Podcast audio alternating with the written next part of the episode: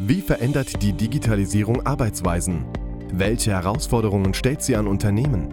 Unsere Experten geben Antworten im Digitalk, dem Kiosera Podcast mit Thorsten Knippertz. Hallo und herzlich willkommen zu unserem Digitalk Ausgabe Nummer 3. Unser Thema heute Dokumentensicherheit im digitalen Zeitalter. Zu diesem Thema hat es eine große Umfrage von Kyocera gegeben und die Ergebnisse sind erstaunlich, teilweise vielleicht sogar für einige Unternehmen erschreckend. Was kann man tun, um sensible Daten zu schützen? Was sind die größten Fehler, die man machen kann? Und ja, was kann man gegen diese Fehler tun? Darüber freue ich mich heute mit meinen Gästen zu sprechen, die ich der Reihe nach vorstellen möchte. Ich freue mich auf Michael George. Er ist Autor des Buches Gehackt, wie Angriffe aus dem Netz uns alle bedrohen. Außerdem unterstützt er Unternehmen und auch Behörden bei der Abwehr elektronischer Angriffe. Und zurzeit arbeitet er auch für die Spionageabwehr des Bayerischen Landesamtes für Verfassungsschutz. Herzlich willkommen. Ja, hallo, vielen Dank für die Einladung. Mirjana Stanislav Petrovic, jetzt habe ich es wahrscheinlich falsch ausgesprochen, aber Sie werden mich berichtigen, vom Fraunhofer Institut ist dort. Sie ist stellvertretende Leiterin des Zentrums für Dokumenten- und Workflow-Management und Expertin in Sachen Dokumentensicherheit, EDV-Dokumentation und auch was rechtliche Anforderungen betrifft. Hallo. Ja, hallo, herzlichen Dank für die Einladung. Wie spreche ich es richtig aus? Mirjana Stanisic Petrovic. Ganz einfach, Petrovic. wenn man es weiß. Wie oh. Schule und Itch am Schluss. So mache ich es. Vielen Dank. Und direkt neben mir David Pütz. Er ist Produktmarketing Manager bei Kyocera für den Bereich Softwarelösungen und berät Kunden bei der Optimierung ihrer Dokumentenprozesse. Herzlich willkommen. Ja, vielen Dank für die Einladung. Ich freue mich auf den Austausch. Ja, ich auch. Das wird äh, hoffentlich sehr angeregt. Äh, diese Umfrage, von der ich eben gesprochen habe, die hat nämlich unter anderem äh, ergeben, dass 53 Prozent der deutschen Büroangestellten regelmäßig auf Informationen zugreifen können, die äh, gar nicht für sie bestimmt sind. Also über die Hälfte Überrascht Sie das, Frau äh, Stanisic Petrovic? Naja, wenn Sie das so fragen, also es ist nicht überraschend, das sehen wir auch heute. Ähm, jederzeit, wir haben auch selbst eine Umfrage durchgeführt, letztes Jahr im Bereich mittelständische Unternehmen. Und es ist einfach die Problematik, dass Mitarbeiter, Mitarbeitende in den Unternehmen einfach nicht sensibilisiert sind, das Bewusstsein, Schärfung fehlt. Und es ist definitiv so. Also man kann bis zur Empfangsdame vorne an der Rezeption, kann sie auf sensible Daten zugreifen. Ob das Verträge sind, ob das irgendwelche Urkunden sind, also alles, was in irgendeiner Form elektronisch vorliegt, kann ja auch heutzutage sehr einfach weitergeleitet werden. Sie kennen das Knöpfchen CC und schon ist eine E-Mail an einen ganz großen Verteiler ähm, verschickt worden. Und ja, es wäre, ist natürlich fatal, wenn an einer Geburtstagseinladung oder an einem Geburtstagswunsch irgendein Anhang dranhängt, der natürlich nicht für die Runde bestimmt war. Herr Pütz, Sie haben die Umfrage ja begleitet ähm, ähm, und wir haben gerade gehört, in den Unternehmen gibt es noch Nachholbedarf. Wie groß ist der? Ja, ich glaube, da gibt es großen Nachholbedarf. Also gerade im, im Zeitalter der Digitalisierung. Früher hatte ich ja noch die Möglichkeit, irgendwelche Dokumente in Schränke zu versperren, eventuell Räume abzuschließen oder mit Zugangskonzepten da zu arbeiten. Heute sind die Anforderungen ja viel, viel größer. Also ich muss eigentlich den gesamten Prozess rund um mein Dokument irgendwo sicher machen. Das fängt an bei der Ablage der Dokumente. Also ich muss mir eigentlich bewusst werden, mit welchen Dokumenten arbeite ich, mit welchen Daten arbeite ich eigentlich und wer darf diese Daten überhaupt sehen. Da sind wir direkt bei dem Thema, dass viele eben halt auch Zugriff haben auf Verzeichnisse, auf Dokumente, die vielleicht gar nicht für sie bestimmt sind oder ihr eigentliches Arbeitsumfeld auch gar nicht direkt betreffen. Ähm, und genau da setzen wir eigentlich an ähm, und schauen uns diese Prozesse dann an und schauen, wie kann man denn sowas eigentlich sicherer machen. Auch da gibt es dann entsprechende Lösungen für, wie ich das umsetzen kann. Angefangen bei der Dokumentserstellung bis hin zur Dokumentsablage. Also war es früher, als es äh, nur die Akten gab, die man einschließen konnte im Keller, wahrscheinlich einfacher, äh, Herr George. Das ist auch das, was man in Ihrem Buch nachlesen kann, dass äh, ja, die Einfallstore da relativ offen sind. Wie ist Ihre Erfahrung? Wie ist das Bewusstsein in den Unternehmen? Ja, äh, eigentlich sind es zwei Fragen. Ne? Ne? Die erste Frage war quasi so, ähm, wie sind die Zugriffsrechte in den Unternehmen? Sind die vielleicht zu lax? Können Mitarbeiter auf was zugreifen, wo sie gar nicht dürften? Äh, dem würde ich in vielen Fällen vielleicht zustimmen, ist natürlich abhängig von den Unternehmen. Aber gerade wenn Unternehmen in ihrer Struktur wachsen, äh, dann äh, ist es natürlich oft schwierig, dann die Rechte neu zu verteilen. Und, ne, und wenn sie größer werden, dann muss man das besser beschränken. Also da kann man bestimmt äh, ähm, ähm was besser machen, aber weil Sie ansprechen, das Thema Digitalisierung. Ähm, also die, die Daten sind einfach viel verfügbarer als früher. Also ähm, früher hatten sie eben ähm, die Daten, sagen wir mal, in ihrem Archiv und heute sind die Daten in aller Regel, wie soll ich sagen, exterritorial. Also wenn Sie heute was schreiben am Computer und Sie drücken einmal auf E-Mail versenden, dann verlassen ihre Daten auch das Unternehmensnetzwerk. Also als wenn sie früher den Aktendeckel in einen Briefumschlag gesteckt hätten und einfach irgendwo auf eine Reise gegeben hätten. Und ähm, daraus ergeben sich natürlich auch völlig neue Herausforderungen. Ähm, genauso wie eben ähm, heute dann eben von außen auch auf diese Dinge zugegriffen werden kann, was früher halt nur physisch ging, wenn man einbricht und dann ins Archiv einbricht und was wegnimmt. Und das geht heute sehr viel einfacher natürlich. Wie würden Sie denn äh, die Frage an alle vielleicht mal das Bewusstsein von Unternehmen mit einem Wort beschreiben, was das Thema IT-Sicherheit und Datenschutz betrifft? Sie meinen jetzt, äh, wie momentan die Situation ist? Ja? Also ich habe eigentlich das Gefühl, dass die Mitarbeitenden in den Unternehmen ähm, das zwar alles mal gehört haben, dass Dokumente sicher, ähm, sicher sein müssen, aber ich glaube, äh, dem misst man gar nicht so den großen Stellenwert. Ja? Also ich denke, das ist einfach ähm, der Faktor, dass vielleicht in vielen Unternehmen bisher noch nichts passiert ist. Also äh, kein Hackerangriff oder solche Dinge. Und dass dann die Unternehmen sagen, naja, solange es mich nicht betrifft, ähm, habe ich auch damit kein Problem. Und das also ist so, Augen, Augen, zu und durch, oder? Ja, bis, bis dann der Knall kommt und der Supergau. Könnte man ein Wort, also wie würden Sie die Situation beschreiben? Wie ist das Bewusstsein? Katastrophal oder so lala? Geht so? Also ich würde mich auch schwer tun, das mit einem Begriff ja. zu, äh, zu sagen. Ähm, aber, aber es ist ein sehr reaktives Geschäft. Ne? Also auch zu Hause. Also äh, Menschen machen zu Hause dann ein Backup, wenn ihre Festplatte mal kaputt war und die Bilder weg sind. Dann, das passiert ihnen kein zweites Mal. Und so ist IT-Sicherheit in Unternehmen auch häufig, ähm, wobei ich schon den Eindruck habe, dass sich in den letzten Jahren da auch stark was verändert. Also ähm, aus den Themen heraus, die dann eben getrieben sind durch Datenschutz, durch ähm, die ganzen Skandale, die es gibt äh, und so weiter. Also ich glaube, es verändert sich da eine Menge aber es ist schon, ist schon immer noch sehr kostengetrieben. Also muss ich da was machen.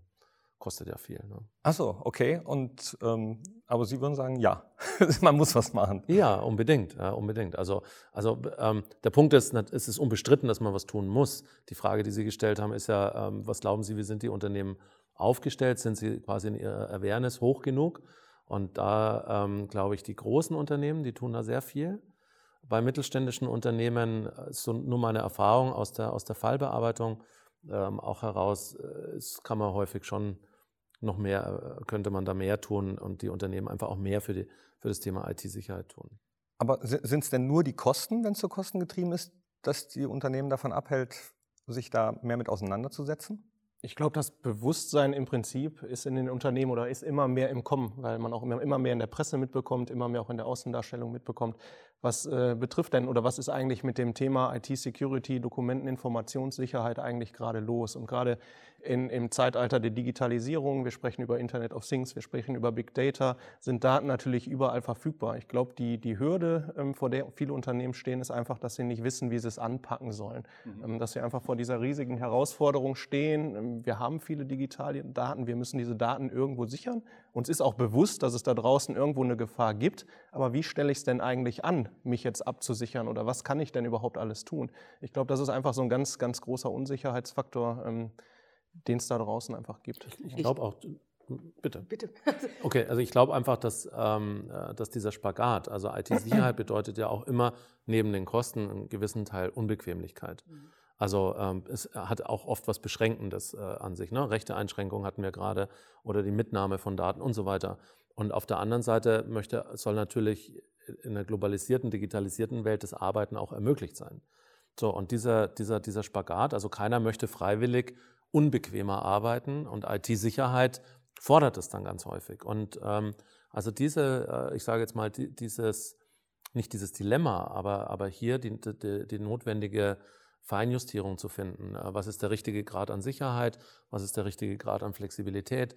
Das ist, glaube ich, schon eine große Herausforderung. Und ich denke, ich wollte es ähm, auch noch ergänzen, also einmal den Aspekt, den Sie genannt hatten, der Bequemlichkeit. Und es ist so, also bei den großen Unternehmen, ich denke, da ist auch ein, das Bewusstsein in der Zwischenzeit auch ähm, anders. Aber gerade bei den mittelständischen Unternehmen haben wir halt die Situation, dass das analoge Büro noch in ganz vielen mittelständischen Unternehmen vorherrscht. Und wenn Sie Analogie hören, dann ist man. Backup noch, ne? Also das gute alte Papier, äh, Stichwort analog und Richtig, und das ist halt das, was noch vorherrscht in mittelständischen Unternehmen. Und dann ist natürlich dieses Thema Digitalisierung, das ist im Kommen, aber deshalb ist auch diese Thematik IT-Sicherheit beziehungsweise Datensicherheit, da noch nicht in den Fokus gerückt. Ja, man kümmert sich nämlich um die Themen erstmal analoges Büro oder analoge ähm, Umgehensformen, dass man da erstmal schafft. Also wie kann da unterstützt werden, gerade durch solche Themen, Dokumentenmanagementsysteme, also um in die richtige Richtung zu gehen in die klassischen, in die klassische Digitalisierung. Und ich denke, die sind dann noch ein Schritt dahinter, was diese Sicherheitsaspekte angeht. Ja, Sie sagen es gerade, ist noch gar nicht so im Fokus. Es hat eine andere Umfrage gegeben äh, von IDC und 44 Prozent der mittelständischen Unternehmen haben noch gar keine Maßnahmen ergriffen, äh, was, was das Thema IT-Sicherheit und Datenschutz betrifft. Dabei tritt ja im Mai 2018, jetzt muss ich selbst gucken, die EU-Datenschutzgrundverordnung in Kraft. Und äh, Frau Stanisic, Sie kennen sich damit aus. Was hat es damit auf sich? Und warum haben so wenige Unternehmen die DSGVO nicht auf dem Radar? Ja, das ist genau das. Also ich glaube, die Neuerung, was die Datenschutzgrundverordnung angeht, die am 25. Mai 2018 in Kraft tritt, besagt da, ich versuche das jetzt, Sie helfen mir bitte, äh, Ihnen kurz zu sagen, dass zukünftig wirklich jedes Unternehmen alle Daten, die irgendwo da liegen, wer auf welche Daten äh, zugreift, also es muss verfügbar gemacht werden. Das heißt, es muss in einer angemessenen Zeit von jemand Dritten, der irgendwelche Daten anfragt, ich sage jetzt als Finanzamt, Beispiel, oder? Nö, nicht. Ich nehme jetzt einfach mich als Beispiel. Ich als Privatperson möchte zum Beispiel von einem Unternehmen wissen, welche Daten über mich gespeichert sind. Und dann kann dieses Unternehmen nicht sagen, ja, schön, sondern es muss in einer angemessenen Zeit, da gibt es dann auch Fristen, mir alle Daten zur Verfügung stellen, die es über mich hat. Und das ist natürlich was, was jedes Unternehmen dann auch zur Verfügung stellen muss. Und ja, wir haben zwar noch acht Monate, aber die Unternehmen sind da, also die Unternehmen sind dran. Also da wird einiges ähm, auch schon bewegt. Es gibt Unterstützung. Ähm, jedes Unternehmen, was zum Beispiel mehr als zehn Mitarbeiter hat, muss einen Datenschutzbeauftragten bestellen. Der muss nicht aus dem Haus sein, das kann auch jemand externe, äh, externes sein. Aber da gibt es einige Herausforderungen und Aufgaben, die auf die Unternehmen zukommen. Und Sie sagen gerade, ab, ab zehn äh, Mitarbeitern muss dann ein Datenschutzbeauftragter da sein. Wie ist das mit äh, weniger Mitarbeitern? Gibt es da irgendeine Grenze, ab wo ich diese DSGVO dann ja, beachten muss? Oder also es ist wenn ich so, es heißt ja zwei nicht, Mitarbeiter habe? Ja, es ist ja, also generell jeder, der mit sensiblen Daten oder mit personenbezogenen Daten arbeitet, muss natürlich auch dafür sorgen, dass die Daten, die gespeichert werden, auch natürlich nicht einfach anderen zur Verfügung gestellt werden können. Und deshalb, also ist, man ist nicht fein raus, wenn man sagt, naja, ich habe jetzt unter zehn Mitarbeiter oder wie manche Unternehmen dann gleich glänzen und sagen, oh, wir sind zwar 15, aber dann machen wir einfach eine Tochtergesellschaft auf und dann sind es einmal acht Mitarbeiter, einmal sieben Mitarbeiter und schon sind wir raus aus der Nummer. So ist es nicht. Also es ist ganz wichtig, dass alle Unternehmen also auch schon immer hat es eigentlich gegolten. Also wenn Sie mit Daten umgehen, mit personenbezogenen Daten, dass diese natürlich auch gesichert werden müssen und geschützt werden. Aber da hat sich vorher keiner drum gekümmert oder war es vorher äh, zu günstig, wenn man dagegen verstoßen hat? Oder ja, ich würde, also, ähm, also vorher natürlich gab es ein Bundesdatenschutzgesetz. Ja, also ähm, äh, ganz klar, es ist jetzt ja nur die neue äh, EU-Verordnung, ähm, die in Kraft tritt. Aber ich würde das Thema vielleicht gern ähm, andersrum aufziehen. Wenn, genauso wie Sie gerade vorhin gesagt haben, also Digitalisierung, ähm, da sprechen viele von den Vorteilen der Digitalisierung und äh, was uns das bringt und was das natürlich auch an Geschäftsmodellen ermöglicht. Und über die Risiken bzw. die IT-Sicherheit sprechen nur wenige Menschen. Und äh, meine Überzeugung ist, dass es die äh, IT-Sicherheit ähm, ähm, die brauchen wir, um überhaupt uns digi digitalisieren, um uns weiter vernetzen zu können. Mhm. Denn ansonsten funktioniert das alles nicht. So, und jetzt brauchen wir geeignete ähm, Sparing-Partner, die uns dabei unterstützen. Ähm, und ich glaube, dass da eben die, ähm, das Bundesdatenschutzgesetz früher, jetzt die EU-Verordnung, ein unerwarteter Sparing-Partner ist in dem Bereich, weil Unternehmen plötzlich verpflichtet, sich, äh, verpflichtet sind, sich um die Sicherheit der IT-Systeme zu kümmern, eben aus den Gründen des Datenschutzes ähm, heraus. Das hilft ihnen aber natürlich auch ungemein, wenn es um den Schutz von anderen sensiblen Daten im Unternehmen geht, weil es sind die gleichen Prozesse. Mhm. Und ähm, von daher finde ich, ähm, also freue ich mich eigentlich, dass es sowas gibt. Ähm, Unternehmen freuen sich vielleicht nicht so, weil sie sich so. Ja, das wird auch richtig, das soll auch richtig teuer werden dann, ne? Ja, also das ist natürlich, ähm, äh, ähm, also für, für, viele Unternehmen ist natürlich eine große Herausforderung, das ähm, wirklich umzusetzen und auch die ich sage jetzt mal auch die in Rede stehenden Summen, äh, die dort bei Verstößen zu bezahlen sind. Ja, genau, von ähm, denen rede ich, von, ja, von, den Summen bei also, Verstößen. Ja, also da, da ähm, glaube ich, stöhnen schon viele Unternehmen, die dann sagen, Mensch, das kann uns letztlich sogar die Existenz kosten. Äh, äh, na, ne, aber also wie gesagt, davon nochmal kurz weg. Ich glaube, wir brauchen die geeigneten Maßnahmen, ähm, um die Unternehmenswerte ähm, schützen zu können im Bereich der IT-Sicherheit. Und da ist eben Datenschutz ein sehr geeignetes Vehikel, um, um, um das unter aufzuspringen, um beispielsweise eben auch äh, Intellectual Property zu schützen oder und so weiter und so fort. Und da geht es ja auch in Dokumentensicherheit, geht es ja auch um solche Themen. Auf jeden Fall. Also äh, Sie, äh, gerade Herr Pütz in der Umfrage äh, ist das wohl auch zutage getreten. Ja, also ich kann mich, äh, ich kann da eigentlich nur komplett zustimmen. Ähm, das, ist definitiv so der Fall bei der ähm, Datenschutzgrundverordnung stehen die Unternehmen halt vor ganz neuen Herausforderungen. Also es gibt auch das sogenannte Recht auf Vergessen. Also auch wenn jetzt jemand sagt, ich möchte, dass meine Daten, die über mich gespeichert sind in irgendeinem Unternehmen, dass ich mal eine Auskunft bekomme, was ist da überhaupt gespeichert, bis hin, dass ich sagen kann, ich möchte, dass diese Daten gelöscht werden. Und damit ein Unternehmen das überhaupt gewährleisten kann, muss ich natürlich auch mal wissen, was habe ich denn überhaupt für Daten gespeichert, wo liegen die überhaupt, ähm, wo habe ich die verarbeitet ähm, und wo sind vielleicht noch überall Daten über diese Person gespeichert, weil weiß ich das nicht, kann ich natürlich auch nicht sicherstellen, dass sämtliche Daten dann auch irgendwo gelöscht werden und kann natürlich auch ein, keine Auskunft geben. Aber kann man, kann man das denn, geht das überhaupt? Kann man sicherstellen, dass die Daten dann tatsächlich gelöscht sind oder muss man da den Unternehmen vertrauen? Da muss man sozusagen den Unternehmen dann schon in einer gewissen Art und Weise vertrauen. Aber wenn natürlich irgendeine Untersuchung nachher, die auch durchaus stattfinden kann, also es wird ja dann auch Institutionen geben, die die Einhaltung dieser Datenschutzgrundverordnung überprüfen. Wenn dann natürlich festgestellt wird, dass die Daten nicht entsprechend gelöscht werden und das natürlich an die Öffentlichkeit kommt, habe ich natürlich auch mit deutlichen Image-Schäden dann zu rechnen. Also insofern sollten die Unternehmen auch ein eigenes Interesse haben, das entsprechend umzusetzen. Ähm, was Fakt ist da draußen, wenn man mit Unternehmen spricht, was immer gesehen wird, sind diese großen Strafen. Die machen natürlich erstmal Angst. Da ist dann die Rede von 4% des Vorjahresumsatzes oder bis zu 20 Millionen Euro, je nachdem, welche Summe da höher ist. Das, das erzeugt natürlich erstmal Angst. Auf der anderen Seite finde ich das nicht schlecht. Also man muss nicht Angst davor haben, sondern es ist auch irgendwo eine Chance, wie der Kollege gerade auch schon sagte. Weil ich muss mich damit, um diese Datenschutzgrundverordnung nachher auch sicherstellen zu können oder die Umsetzung sicherstellen zu können, muss ich mich mit meinen Prozessen beschäftigen. Und in dem Moment, wo ich natürlich an meine Prozesse rangehe, habe ich natürlich auch die Möglichkeit, die auch direkt zu optimieren. Also nicht nur auf die Datenschutzgrundverordnung auszurichten, sondern mir auch mal generell Gedanken zu machen. Wie arbeite ich denn heute? Wie kann ich das vielleicht auch besser gestalten? Einmal im Hinblick auf Datenschutz, aber vielleicht auch für mich als Unternehmen.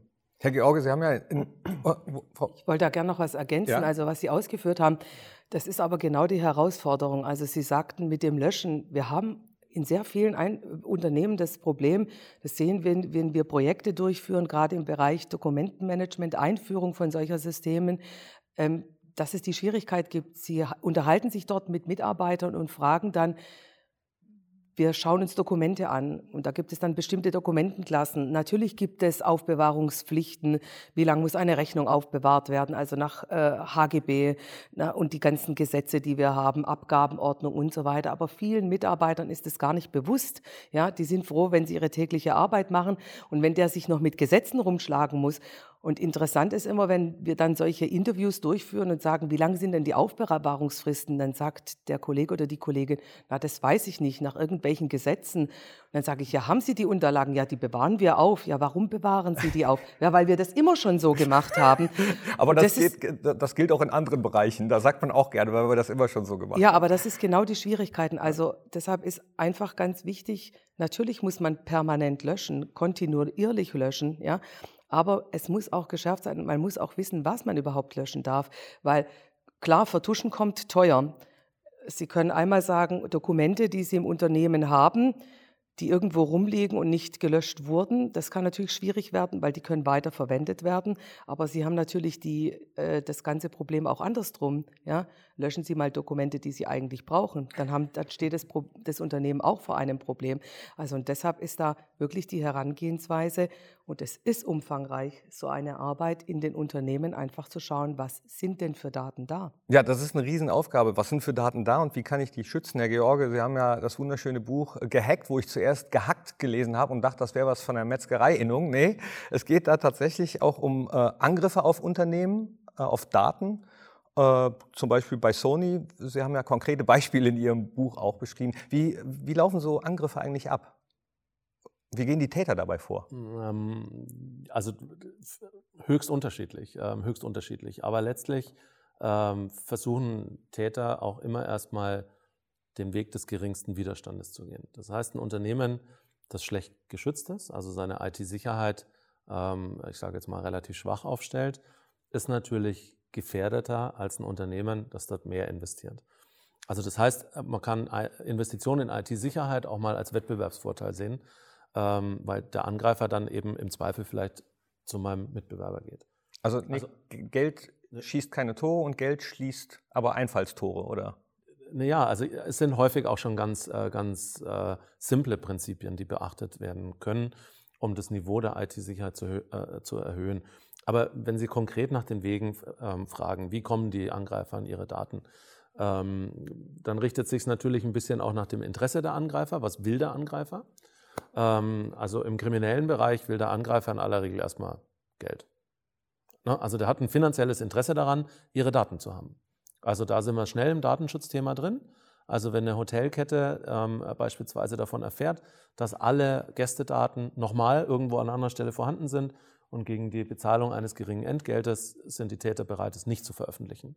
Oder bei, ähm, bei großen Versicherungsgesellschaften hatten wir konkret, gab es den Fall, dass die Täter ähm, 20 Millionen äh, Euro gefordert haben, wenn diese Daten nicht veröffentlicht werden. Und das war ähm, so, dass sie da auch in kleinen Datenpaketen, äh, haben sie gesagt, okay, pro Datenpaket nur 5 Millionen, da fällt es euch vielleicht. Ne? Also ähm, die Angreifer, denen es ums, ums Geld geht, da merken sie häufig, was los ist.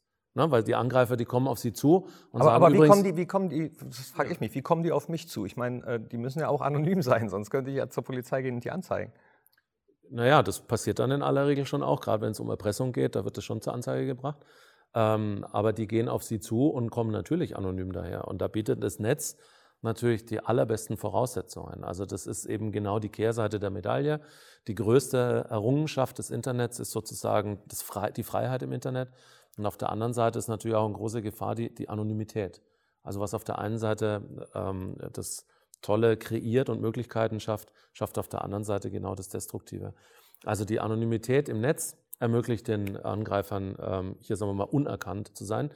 Ähm, moderne Bezahlwege über Bitcoin, wenn es dann gut gemacht ist, ähm, kann man sozusagen auch an der Übergabe des Geldes das dann schwer festmachen. Also man braucht ja verschiedene Ansatzpunkte, um dann die Täter auch wieder zu schnappen. Da hat sich für die Täter schon viel Positives getan. Hoffen, ja, leider. Das ist schlecht. Ja, ja, genau. Ja. Hoffen die Täter auch so ein bisschen drauf, dass den Unternehmen das peinlich ist, dass sie die Daten nicht ges genug gesichert haben? Ja, das ist überhaupt ein Riesenproblem, weil ähm, es gilt heute als peinlich, ähm, wenn die IT angegriffen ähm, wird und man damit gehackt wird. Das führt, wenn das öffentlich wird, bei, äh, zu Verlust äh, an Vertrauen bei den Kunden, ähm, ähm, aber auch bei den Lieferanten, ähm, bei denjenigen, an die man liefert also ähm, das ähm, führt überall zu Vertrauensverlust nach dem Motto, das Unternehmen hat seine Daten nicht im Griff. Deshalb möchte man möglichst, wenn man so einen Angriff entdeckt, nicht drüber reden, weil die Gefahr besteht, dass das irgendwie an die Öffentlichkeit gerät. Und dann wäre zusätzlich zu dem normalen, ähm, ich sage jetzt mal, zu dem ohnehin schon schlimmen Vorfall, käme vielleicht der Reputationsverlust noch oben drauf. Und deshalb reden Unternehmen nicht drüber. Das wiederum freut die Angreifer. Ja klar, weil ähm, wenn ich Sie angreife und ähm, ganz persönlich irgendwo treffe und Sie reden aber nicht drüber, dann freue ich mich ein zweites Loch im Bauch, weil dann funktioniert der Angriff bei ihm genauso, weil er weiß nicht, wie ich es gemacht habe. Das heißt, was wir hier brauchen, ist im Prinzip eine Vertrauenskultur, eine andere Fehlerkultur. Es muss sozusagen eine Möglichkeit geben, wie Sie sich austauschen können, ohne dass es peinlich wird, ohne dass Sie das Risiko haben, ähm, dass, dass das irgendwie öffentlich wird.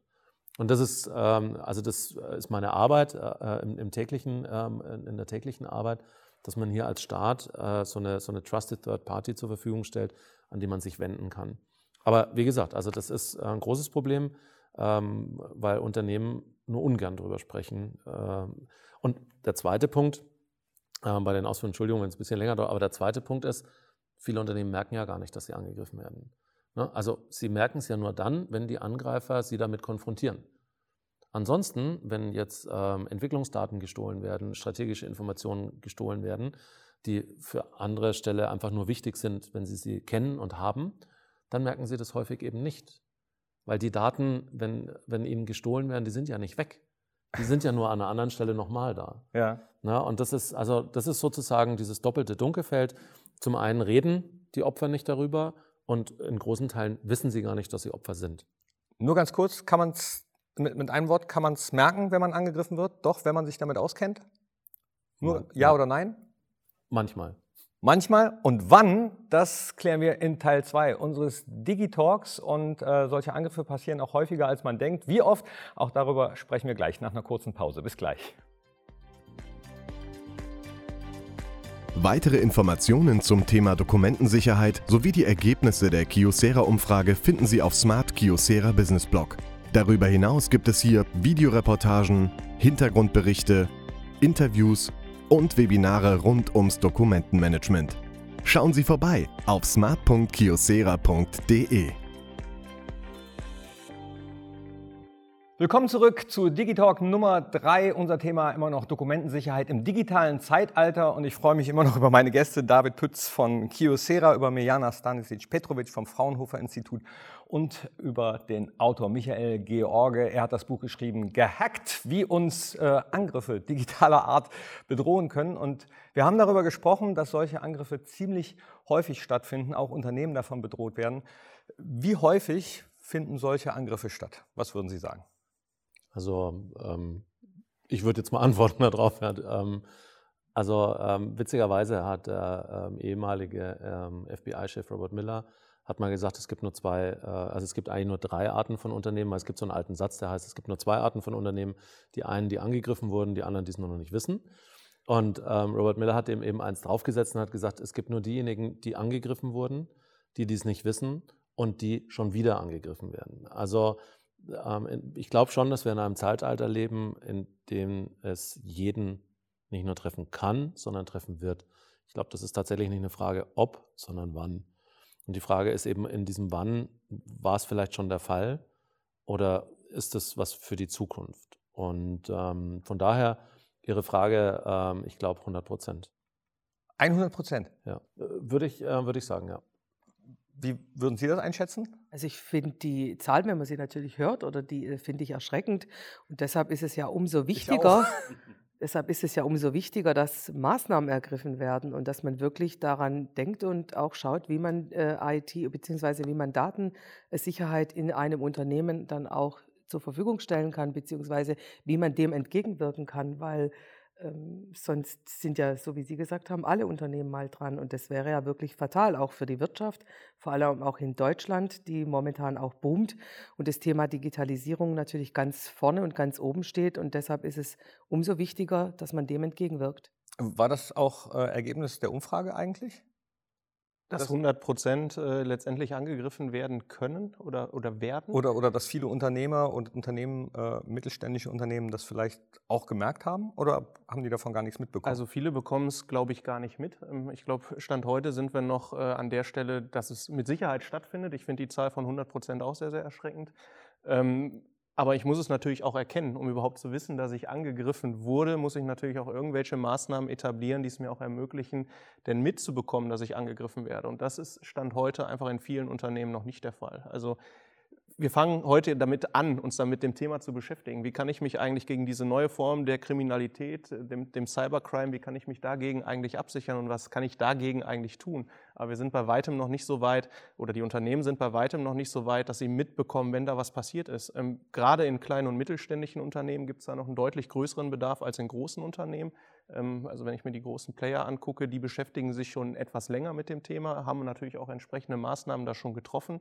Aber auch wenn ich Maßnahmen treffe, also hundertprozentige Sicherheit kann mir, glaube ich, keiner gewährleisten, weil selbst die ganzen Mechanismen, die etabliert werden, werden irgendwo auf menschlicher Basis letztendlich entwickelt und da, wo Menschen arbeiten, passieren halt auch Fehler.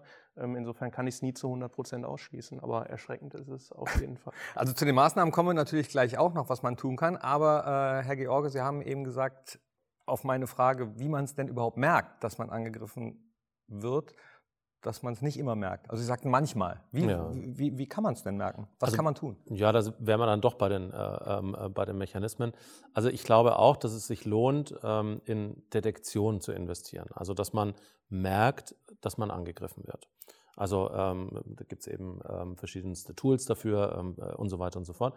Aber ich glaube, es ist darüber hinaus nicht nur. Also Software, die ich mir Ja, auf meinen Rechner. Genau, also in Form von Hardware, von Software, wie auch immer. Detektion ist sicher ein wichtiges Thema. Ähm, Prävention ist sicher auch ein wichtiges Thema, so wie das auch bisher immer der Fall war. Das heißt, ich investiere in eine Firewall, in einen Antivirenschutz, in, in diese Themen. Das heißt, ich baue quasi die digitalen Burggraben oder Mauer um mein Unternehmen auf ähm, und versuche so zu vermeiden, dass es Angreifer hineinschaffen. Jetzt, wenn, wenn Sie aber das kombinieren mit der Aussage, die ich vorher gemacht habe, nämlich 100 Prozent, dann passt es ja nicht. Also ich baue Mauern und trotzdem 100 Prozent. Und ich glaube, was heute wichtig ist, ist, dass man die Mauern natürlich hoch macht, dass man auch ähm, ähm, Möglichkeiten schafft, um diese Angriffe zu entdecken, aber dass man die Grundannahme ähm, austauscht, nämlich dadurch schaffe ich es, die Angreifer draußen zu halten und durch die Grundannahme ersetzt, ähm, der ist schon drin, wie finde ich ihn möglichst schnell? Okay. Ich glaube, dass das heute ein wesentlicher Teil ähm, der Unternehmenssicherheit im Bereich IT-Sicherheit ist. Ähm, eine, eine möglichst schnelle Reaktionsfähigkeit darauf zwischen erkennen und wieder rauskriegen aus dem Netz. Ja, äh, ne? Also hundertprozentige Sicherheit, wenn ich das richtig verstehe, gibt es gar nicht. Ja, die gibt es sowieso nie. Also es kann immer was passieren, sage ich mal. Und ähm, ich glaube auch, dass die Sicherheitskonzepte daraufhin abgestimmt sein sollten. Also hundertprozentige Sicherheit gibt es nicht. Aber ähm, nach dem Pareto-Prinzip, das heißt, ich mache mit relativ wenig Aufwand, kriege ich schon 80 Prozent gut geregelt. Da kann man viel machen. Da sind wir bei den Maßnahmen, also Updates, Passwörter und so weiter, kommen wir vielleicht noch dazu. Ähm, und dann kann ich nochmal on top was setzen, um, um die Sache wirklich ich sage mal, noch sicherer zu machen, aber da wird es dann eben auch kostenintensiv. Und das lohnt sich vielleicht auch gar nicht bei allen Unternehmensdaten. Ich, deshalb, wir hatten es vorhin, man muss sich diese Unternehmensdaten mal genau angucken und schauen, was ist denn wirklich schützenswert und was ist denn vielleicht was, wo ich sage, das will ich auch nach außen kommunizieren oder das ist ein Kantinenplan oder das steht eh in meinen Hochglanzbroschüren, da brauche ich auch weniger IT-Sicherheit. Kann, kann man das denn pauschal sagen oder ähm, ist das für jedes Unternehmen Naja, unterschiedlich? doch, also man, man, man kann da schon eine pauschale Aussage treffen. Äh, man sagt normalerweise 80 Prozent der Unternehmensdaten, ähm, da reicht es, äh, das, ähm, ich sage jetzt mal, das Schutzniveau so zu halten, äh, wie State of the Art ist. Und dann gibt es über diese 80 Prozent der äh, Unternehmensinformation hinaus nochmal 20 Prozent. Und von diesen 20 Prozent, sagen wir mal, sind 15 Prozent Unternehmensdaten, wo sie sagen, naja, die, wenn jemand anders kennt, das wäre uns nicht recht. Also das wäre blöd, wenn die weg wären. Und ähm, dann gibt es nochmal so 5 Prozent, so, also man spricht da von den Kronjuwelen des Unternehmens. Wenn die weg sind, dann wäre das nicht nur blöd und dann wollen wir das nicht, sondern das wäre vielleicht sogar existenzgefährdend. Und dementsprechend abgestuft muss dann eben auch die Sicherheitsmechanismen sein. Und dann habe ich ein ausgewogenes Schutzkonzept und dann kann ich mich auch möglichst gezielt schützen. Also schützen muss auf jeden Fall sein, Frau Stanisic Petrovic. Was würden Sie sagen, ist der größte Fehler, den Unternehmen in Bezug auf IT-Sicherheit machen kann? Na, seine Daten nicht sicher zu haben. Ne? Also sei es jetzt gerade durch ähm, falsche Passwörter oder einfache Passwörter. Ähm, das sind halt einfach die Dinge oder einfach die Daten, dass einfach die Daten weitergegeben werden. Und das ist auch, dass wir kommen auch wieder auf die Themen zurück, einfach auch diese Unkenntnis bei vielen, in vielen Unternehmen, auch die Bequemlichkeit in den Unternehmen. Es ist einfach bequem. Ne? Warum soll ich mir irgendwie ein Passwort oder mit einer Smartcard am Drucker irgendwie ein Dokument rausholen? Ne? Ich druck irgendwas und dann äh, klingelt's Telefon, dann erledigt man noch was anderes. In der Zwischenzeit sind schon zehn andere Ausdrucke dazu und bis man dann irgendwie, und dann holt man das irgendwann mal, manchmal vergisst man es. Also im schlimmsten Falle gab ja auch schon ähm, Geschichten dazu, dass abends dann der, das Reinigungspersonal ganz interessante Ausdrucke finden kann am Drucker.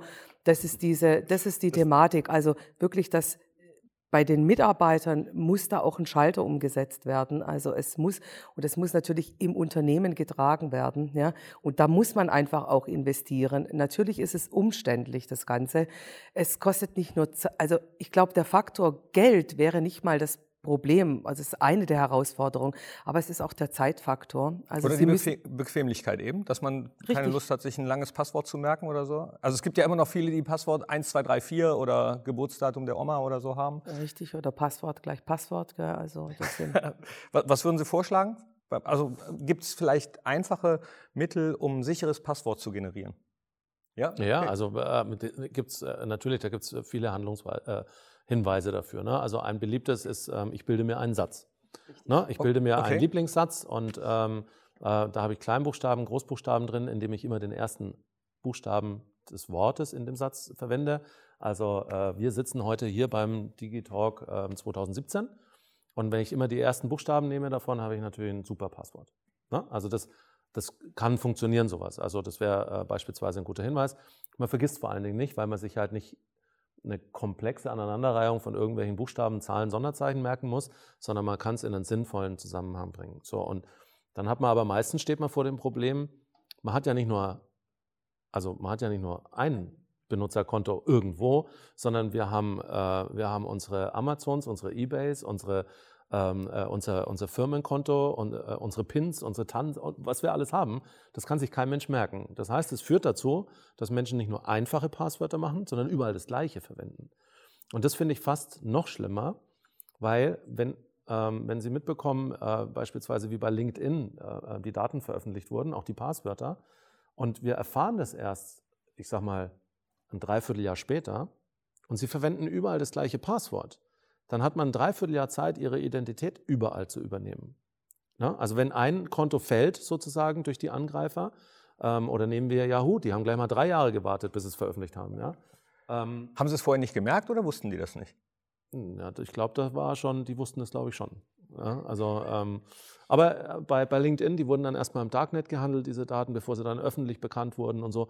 Also ich will darauf hinaus, ähm, man braucht tatsächlich in jedem Benutzeraccount ein anderes Passwort. Und wenn ich jetzt mal so in die Runde schaue, wer macht das von uns? Alle, ne? ist klar. Also wahrscheinlich dann doch keiner. Ich habe tatsächlich aber, verschiedene, aber, ja. aber nicht für jeden einzelnen. Und haben Sie ja. die dann aufgelistet Account. irgendwo? Also dass nee, Sie die alles, alles hier. Alles im Kopf. Alles, alles hier. Also dafür bieten sich dann halt Dinge an, also Passwort-Tresore oder also so, wo Aber da brauche ich doch da auch wieder ein Passwort für, oder? Aber nur eins. Aber ne? nur eins. Oder, oder sie, oder sie machen, machen auch viele, dass sie die die Konten mit irgendwas verknüpfen. Also wenn Sie Amazon nehmen, dann packen Sie irgendwo noch ein A und ein M mit rein in das Passwort und das immer an der gleichen Stelle. Dann wissen Sie immer, also wenn ich zu Amazon gehe, okay, das ist das Passwort, nämlich mein Standardpasswort, nur mit diesen äh, Kürzeln des Unternehmens irgendwie verbunden oder dann eben äh, bei Salando noch ein ZL mit dran oder was weiß irgendwie, ja. dass man sich halt merken kann. Also Sie haben, ja? Ja, ähm, klar ist eine Möglichkeit, aber ähm, was natürlich, also ja, aber da muss man sich natürlich immer ganz viele Passwörter nennen. Also es kommt ja immer mehr in den Fokus, gerade solche Themen wie Biometrie, also biometrische Dinge, der Fingerabdruck oder Augenerkennung. Und das sind dann eindeutige Gesichtsscan äh, neuen eindeutige Phone. Passwörter in dem Sinn, ja, wo sie natürlich klar, es darf ihnen nicht äh, passieren, dass sie ihr mobiles Gerät äh, irgendwo ähm, verlieren oder irgendwas oder dass das jemand anders findet. Natürlich gibt es den eindeutigen Fingerabdruck. Aber das ist ja sowas, was wirklich auch einer der Zukunftstrend ist. Also wir hatten ja schon vor Jahren die, ähm, gab es schon Bestrebungen in Richtung Gesundheitskarte oder der elektronische Personalausweis. Also das sind ja alles Themen, ähm, die schon adressiert wurden und das ist sowas, was in vielen Unternehmen stark im Kommen ist. Also dass sie nicht einfach dann ähm, was ausdrucken können, sondern sie müssen mit, ihrem, mit einer Chipkarte zum Beispiel hingehen. Und da sind sie auch komplett flexibel zum Beispiel, weil jeder Drucker ist ja auch ein, Kopierer, äh, ein Computer in dem Sinn. Und Sie können, egal wo, Sie gehen äh, sich einen Kaffee holen und da sind drei Drucker, an denen Sie vorbeigehen und Sie sagen, wunderbar, an dem letzten hole ich mir meinen Ausdruck raus und kriegen dort Ihren Ausdruck, weil einfach Sie Ihre Chipkarte haben und Ihr Ausdruck kommt direkt raus. Und das ist einer der Schritte, die wir gehen müssen in Richtung ähm, Sicherheit, Digitalisierung, wo wir wirklich sagen können, und das muss aber auch bei den Menschen ankommen, bei den Mitarbeitern, auch in den Unternehmen. Und es gibt Mechanismen und man muss diese Mechanismen auch nutzen. Sie sprechen gerade die Drucker an, die Computer sind. Ich glaube, das vergessen oft viele, dass sie auch in Netzwerke oft eingebunden sind. Es gab im Jahr 2016 mal einen Fall, äh, in dem haben Hacker verschiedene Universitäten angegriffen und wie von Geisterhand wurden dann antisemitische Flyer ausgedruckt. In Tübingen war es, glaube ich. Äh, das dürfte Kyocera ganz besonders interessieren, dieses Thema. Welche Risiken bestehen denn da beim Thema Drucken? Ähm, natürlich habe ich immer das das, das große Risiko, wenn wir als Druckerhersteller natürlich die Drucker irgendwo ausliefern, haben die eine Standardkonfiguration. Das fängt schon damit an, wo wir eben gerade beim Thema Passwort waren. Die haben in der Regel ein Standardpasswort, damit erstmal jeder, der so einen Drucker kauft, ihn letztendlich auch administrieren kann. Also würde ich den da schon komplett versperren mit irgendeinem sicheren Passwort, dann könnte ich zwar den Drucker ausliefern, es könnte aber wahrscheinlich niemand was damit anfangen, weil er keine Möglichkeit hat, ihn irgendwie zu konfigurieren. Deshalb gibt es immer ein Standardpasswort. Und wir stellen in der Praxis ganz häufig fest, dass schon alleine dieses Standardpasswort meistens gar nicht geändert wird. Also wenn ich zu Kunden komme und ich stehe vor so einem Gerät und der fragt mich, ja, kann ich denn das nicht mal umstellen hier an der Papierkassette von A3 oder auf A4, dann muss man in der Regel in diesen Administrationsmodus rein. Und das Erste, was ich mache, um da reinzukommen, ist immer auszuprobieren, oh, ich probiere es mal mit dem Standardpasswort. Und in 90 Prozent der Fälle komme ich rein und kann die, kann die Einstellung verändern. Also das ist schon so. Aber, da, aber, doch, aber dann wäre es doch super, wenn Sie die Kunden, wenn Sie die Kunden zwingen. Ne? Also Standardpasswort gibt es, aber beim ersten Mal muss man neues vergeben. Könnte man ja machen. Also ähm, gibt es in anderen Produkten ja auch, aber prinzipiell, also ich finde es schon mal super, dass man es ändern kann, denn bei ganz vielen IoT-Geräten sind die hard gecodet. Also das heißt, da sind, ähm, das sind Zugänge, Administrationszugänge, die Sie nicht verändern können. Bei bestimmten Solaranlagen beispielsweise. Da, wenn Sie die wissen und die sind von außen ansprechbar, und Sie kennen einfach das, äh, ähm, die, die, die, das Standard-Passwort. Das können Sie noch nicht mehr ändern. Also von daher sind Sie einen Riesenschritt voraus und das ist natürlich super. Aber ähm, da kann man vielleicht nochmal. Aber äh, ich würde da gerne, also ja. Sie sprechen ja gerade diesen Punkt an. Das ist also das alles, was Sie sagen. Ne? Sie äh, führen die Geräte aus, aber was fehlt uns? Uns fehlen Schulungen. Also ich bin mir sicher, dass viele dieser Unternehmen gar nicht wissen, ja, oder äh, äh, derjenige, der beauftragt ist, ob das ein Computer ist, ob das ein anderes, äh, ein Drucker ist, dass sowas vielleicht auch geändert werden kann, muss, soll. Also das sind einfach diese Dinge. Also wir müssen auch an dem Thema Schulungen arbeiten äh, für Mitarbeiter in den Unternehmen, weil was steht denn im Vordergrund? außer natürlich diejenigen, die für Sicherheitsthemen beauftragt sind. Und das ist nicht nur die IT, weil so ein Sicherheitsthema ist auch eine organisatorische Geschichte im Unternehmen. Aber alle Mitarbeiter im Unternehmen haben ja andere Aufgaben. Ne? Da gibt es der eine, der in der Buchhaltung arbeitet, der andere ist im Einkauf tätig, der andere ist im produzierenden Bereich tätig und so weiter. Denen ihr Job ist ja nicht danach zu schauen. Ne? Ähm, was für ein Gerät habe ich hier? Sie wissen, wie das ist. Jeder Mitarbeiter, auch vor allem die junge Generation, die nachkommt, die kommt rein in den Unternehmen, die will ein fertiges Endgerät haben, die will mobile Geräte haben, das muss smart sein, das muss interessant sein, das muss alles in, in ausgeführt werden. Und das sind ja die, die Punkte, dass ähm, wir dafür tätig sind oder das äh, Unternehmen sensibilisiert, nicht nur sensibilisiert werden müssen, sondern auch geschult werden müssen in diese Thematik, was Sicherheit angeht. Äh, Sie sprechen gerade die Mitarbeiter an. Jetzt haben wir gerade viel von äh, Angriffen von außen gesprochen, aber nee, bleiben wir mal beim Drucker. Und äh, die Kyocera-Studie hat ja auch gezeigt, dass äh, zum Beispiel die Gefahr auch bestehen kann, dass unzufriedene Mitarbeiter einfach mal mit so einem USB-Stick irgendwo reingehen und auch Daten rausziehen. Kann ich mich denn davor irgendwie schützen? Bekomme ich das irgendwie mit als Unternehmen? Auch das sind Szenarien, die wir definitiv draußen kennen. Also in vielen Unternehmen ist das der Fall. Also guckt man sich so eine klassische IT-Abteilung an und wie so ein Unternehmen aufgestellt ist, wird sich meistens darum gekümmert, dass die USB-Ports an den Rechnern standardmäßig gesperrt sind, dass ich schon mal vom Rechner nichts auf den USB-Port-Stick äh, ziehen kann. Was aber meistens komplett ignoriert wird oder vielleicht auch übersehen wird, ist, dass auch Multifunktionssysteme häufig USB-Sticks haben. Das kann nützlich sein, wenn ich so ein, so ein, Gerät zum Beispiel in der Universität oder Schule habe, wo dann auch ein Schüler vielleicht mal was ausdrucken möchte. Da macht das durchaus Sinn. Bin ich in einem Unternehmen, ist es natürlich irgendwo auch mal ein potenzielles Sicherheitsrisiko. Weil wenn ich natürlich am erstmal freien Zugang zu so einem Gerät habe und ich sage mal, jeder kann was kopieren, jeder kann was scannen, kann sich theoretisch auch jeder Daten ähm, aus dem Unternehmen mitnehmen. Das kann auf dem USB-Stick sein, wo ich einfach mal eben was drauf scanne. Äh, scanne. Es kann aber auch sein, dass ich mir einfach mal eine Kopie von irgendwelchen vertraulichen ähm, oder vielleicht auch wirtschaftlich wichtigen Informationen mache ähm, und die dann mitnehme. Also Experten schätzen zum Beispiel den, den Schaden, der durch Wirtschaftsspionage entsteht, im Jahr so auf 4 Milliarden Euro in Deutschland. Und davon die Hälfte davon ähm, alleine durch frustrierte Mitarbeiter oder durch Mitarbeiter, also von innen heraus. Ne? Also wir sprechen nicht von Schäden, die irgendwie durch, durch Angriffe dann von außen entstehen, sondern wirklich die Hälfte passiert von innen. Ähm, ich habe Möglichkeiten, da was die zu machen. Die Hälfte von 4 Milliarden Euro. Genau. Okay. Die Hälfte von 4 Milliarden Euro, also wirklich schon eine enorme Summe, die wirklich dann durch, ich sag mal, Angriffe von innen ähm, letztendlich an Schaden genommen wird. Ich kann so Systeme natürlich sicher machen. Also die Kollegin hat es eben schon gesagt, ich kann eine Authentifizierungslösung davor schalten, dass die Geräte erstmal grundsätzlich gesperrt sind, dass ich mich erstmal authentifizieren muss und sagen muss, ich bin überhaupt berechtigt, hier was zu tun. Ich bin überhaupt berechtigt, hier Zugriff auf irgendwelche ja, aber, aber Funktionen was, wenn man jetzt einen äh, Mitarbeiter hat, der unzufrieden ist und berechtigt? Kann, kann ich das dann irgendwie merken? Das Risiko habe ich immer, aber ich kann natürlich dadurch, dass ich die Einstellung oder die Konfiguration so einschränke, oder ich kann natürlich diese Funktionalität auf, ich sag mal, Aufgabenebene des Mitarbeiters einschränken und so immer die Sicherheit weiter erhöhen. Also habe ich einen Mitarbeiter, der vielleicht für seine täglichen Arbeitsabläufe gar nicht scannen braucht, dann kann ich das reglementieren und kann sagen, der darf vielleicht auch gar nicht scannen oder der darf vielleicht gar nicht kopieren. Ich kann hundertprozentige Sicherheit nie erreichen, aber ich kann natürlich an jeder Stellschraube drehen, die mir zur Verfügung steht. Und je mehr Schrauben ich letztendlich drehe, desto höher wird natürlich. Aber würde mir als Mitarbeiter, also wenn mein Arbeitgeber mir jetzt sagt, so du darfst, du musst eigentlich nicht scannen, du darfst jetzt nicht scannen, würde bei mir persönlich dazu führen, dass ich noch unzufriedener werde, ehrlich gesagt. Ja, aber das ist ja die Frage, die Sie auch gerade gestellt haben. Ne? Also der Mitarbeiter, der, der berechtigt ist und, äh, und, und schlecht gelaunt sozusagen. Ne? Da, ähm, also, ähm, das, also man muss schon aufpassen, weil es soll ja keine Kultur des Misstrauens in einem Unternehmen Deswegen, stattfinden, genau. sondern eine Vertrauenskultur soll ja da sein. Aber man soll halt schon darauf achten, dass diejenigen, für die Dinge vielleicht nicht berechtigt sind, die, wenn sie dann in eine Situation geraten, in der sie vielleicht anderen Unternehmen gegenüber loyaler sind als dem eigenen, das nicht zu leicht machen, dass sie die Sachen komplett ausdrucken, dass sie alles mitnehmen können und so weiter. Und deshalb ist es so wichtig, sich diese Prozesse, die Daten, die Informationen anzugucken und zu klassifizieren. Was ist wichtig? Was darf das Unternehmen nicht verlassen? Welche Mitarbeiter haben damit zu tun?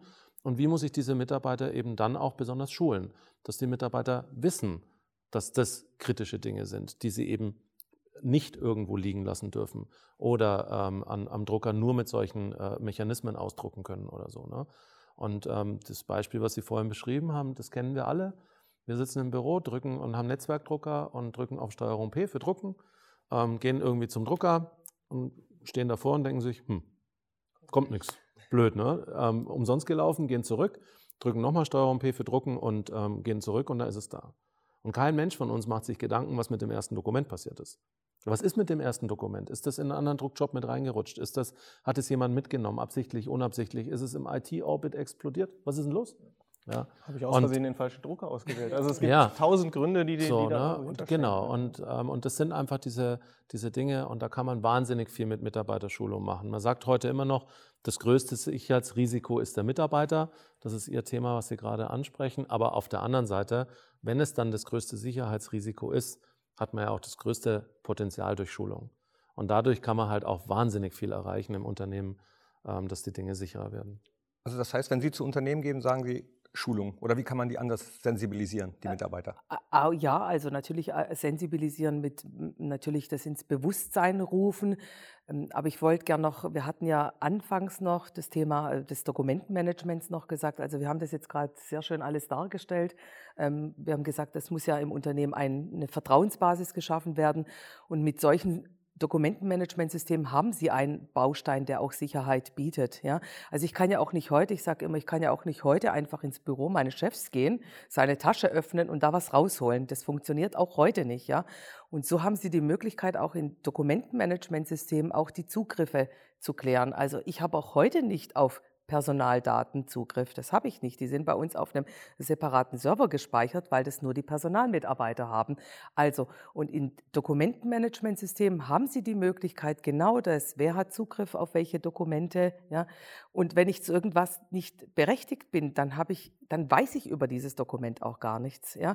Also, stellen Sie sich vor, Sie sind in so einem DMS-System, geben Sie mal da einfach was ein wie Lohnerhöhung XY wenn ich nicht berechtigt bin, diese Informationen zu bekommen, dann kriege ich auch gar kein Ergebnis in so einem System. Ja? Und das ist dann wirklich diese Kombination, dass Sie mit solchen Systemen einen Baustein schaffen können in Richtung Sicherheit im Unternehmen.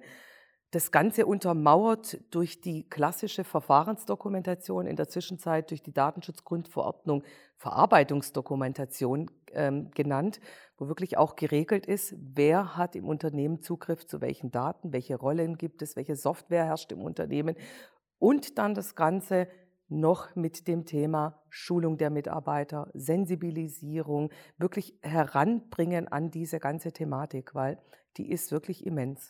Nehmen wir ganz kurz an, Sie werden als IT-Beauftragter bzw. als jemand, der ähm, dafür sorgen soll, dass Dokumente sicher bleiben, im Unternehmen dazugerufen, treffen ihren Chef oder den Chef des Unternehmens im Fahrstuhl und haben 20 Sekunden Zeit, ihn zu überzeugen, dass er was tun muss. Herr George, was sagen Sie dem? Also ähm, äh, schwierig. Also da muss ich noch mal kurz drüber nachdenken. Ähm, ja, also fällt mir deshalb schwer, ähm, weil ich ja nie für operative Sicherheit in den Unternehmen zuständig bin, ne? sondern ähm, ich beobachte nur die Erfahrungen, die Unternehmen damit machen und ähm, mache so meine eigenen Schlüsse daraus. Von daher würde ich die Frage natürlich erstmal weitergeben. Aber in so einem Elevator-Pitch, den Sie meinen, im Aufzug äh, äh jemandem kurz zu erklären, ähm, was er machen sollte, ich glaube, das Wichtigste ist, ähm, zu wissen, was schützenswert ist und dann gezielt schützen. Ähm, und damit meine ich dann nicht nur Informationen, sondern auch Mitarbeiter, Prozesse, Gerätschaften äh, und so weiter. Identifizieren, was wichtig ist und abgestimmt sichern. Das wäre, glaube ich, so der, der schnellste 5-Sekunden-Rat. Haben Sie einen, den man zusammenfassen kann in einem Satz vielleicht, den Sie Unternehmen geben können? Also ich weiß es nicht. Ich glaube, ich würde im Unternehmen sagen, ich habe mir sowas gerade überlegt, was wären sowas, wo man vielleicht ein bisschen auch Unterhaltungswert, also ich glaube, ich würde den Kunden fragen, ähm, ob er mir denn sagen könnte, welche Informationen alles über mich bei ihm gespeichert sind. Und das sollte er mir dann relativ schnell beantworten.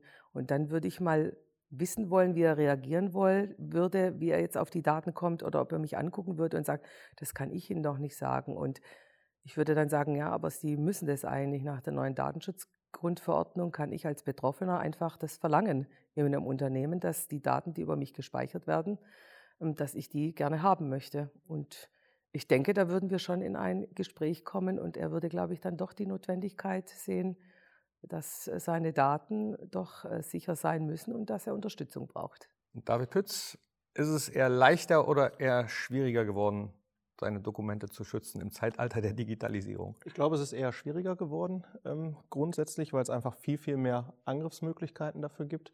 Trotzdem sollte man aber hier die Maßnahmen ergreifen, weil ich glaube, dass das Wertvollste, was eigentlich jedes Unternehmen hat, ist irgendwo das eigene Know-how. Ähm, gerade wo Produkte irgendwo immer gleicher, gleicher werden, muss ich mich irgendwo durch abheben können. Meistens ist das das Know-how, was ich irgendwo habe. Und ich glaube, das ist auch das Wertvollste oder das Schützenswerteste, was so ein, so ein Unternehmen hat. Ähm, insofern sollte ich einmal aus Eigeninteresse ähm, entsprechend investieren und entsprechende Sicherheitsmaßnahmen auch schaffen. Und zum anderen, ähm, wir haben es heute oft genug gehört, die Datenschutzgrundverordnung kommt im nächsten Jahr. Da wird auch der Gesetzgeber dann Unternehmen dazu anhalten, hier entsprechende Maßnahmen zu tätigen. Ähm, insofern gibt es da zwei schlagende Argumente aus meiner Sicht, warum es lohnenswert ist, da rein zu investieren und es dann auch so möglichst sicher zu machen.